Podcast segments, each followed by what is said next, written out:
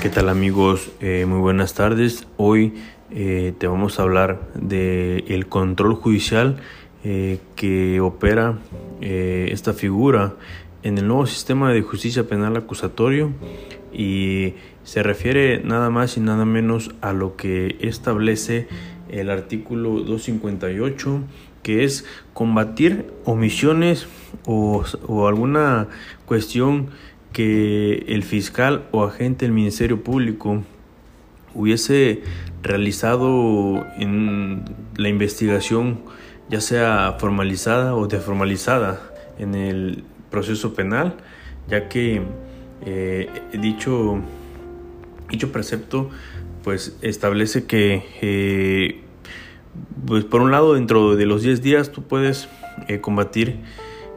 dichas sanciones o dichas cuestiones que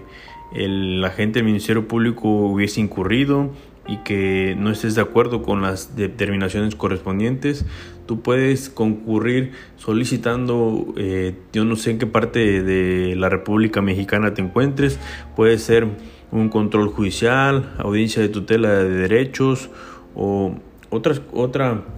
determinación que tal vez en tu estado, en tu municipio se le dé a dicho este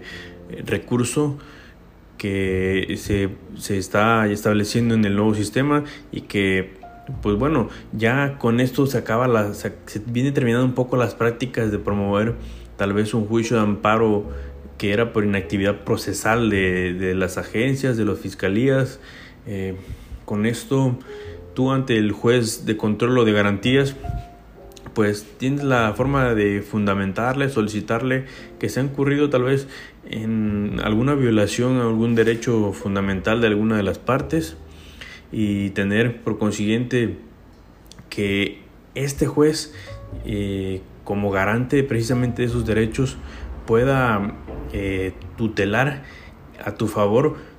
peticiones que a lo mejor por cuestiones incluso hemos visto que por alguna solicitud de unas copias de registros de investigación, eh, en las agencias hay unas prácticas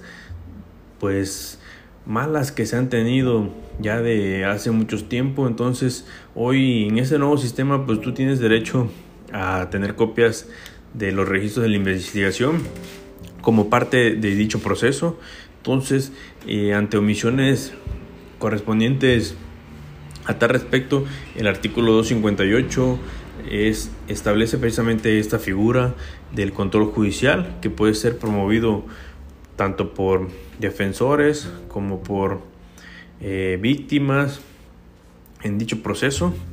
para garantizar y salvaguardar, salvaguardar los derechos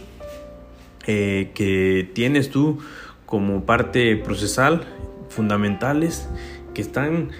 pues establecidos en el sistema, en, tu derecho sustantivo constitucional, eh, pues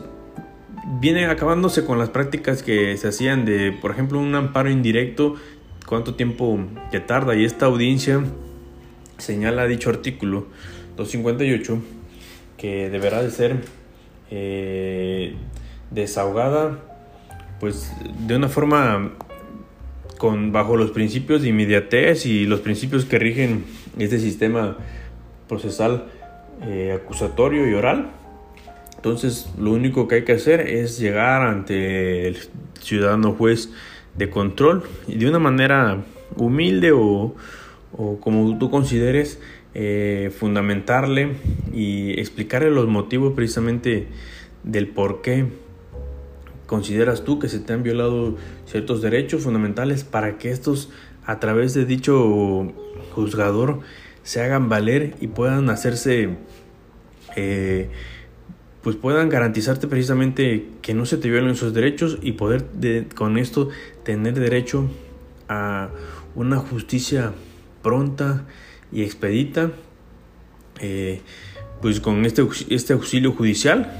que hoy es uno de los recursos que más se están utilizando en ese nuevo sistema de justicia penal. Entonces tú, mediante un escrito, pues fundamentando con el 258, eh,